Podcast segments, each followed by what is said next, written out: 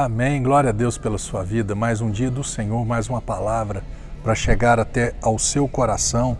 Gosto muito desse texto aqui, onde o apóstolo Paulo, capítulo 2, verso 20 de Gálatas, ele diz assim: Fui crucificado juntamente com Cristo, e desse modo já não sou eu quem vive mais, mas Cristo vive em mim.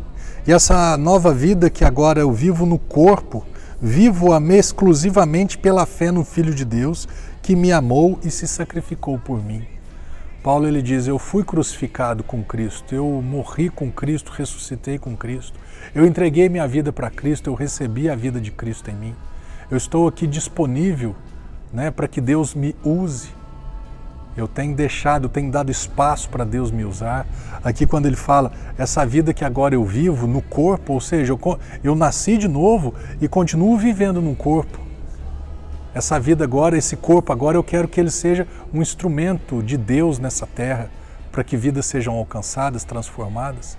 E baseado tudo isso daqui, eu quero fazer uma pergunta para você, porque esses, esses dias Deus falou isso comigo nesse texto. Quanto da minha vida ele tem, ele tem liberdade? Qual o espaço que ele ocupa na minha vida? Quanto de Deus tem na minha vida para que ele tenha liberdade para fazer do jeito dele?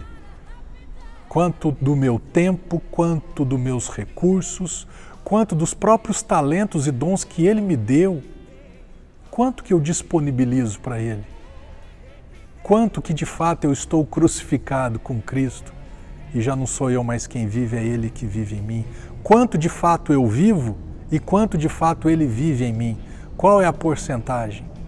Quem é mais nessa vida, né? Quanto do Marcelo e quanto de Jesus? Pensa nisso. Eu tenho certeza que será bênção na sua vida e na vida das demais pessoas. Quando João viu Jesus, ele falou assim: é necessário que ele cresça e que eu diminua.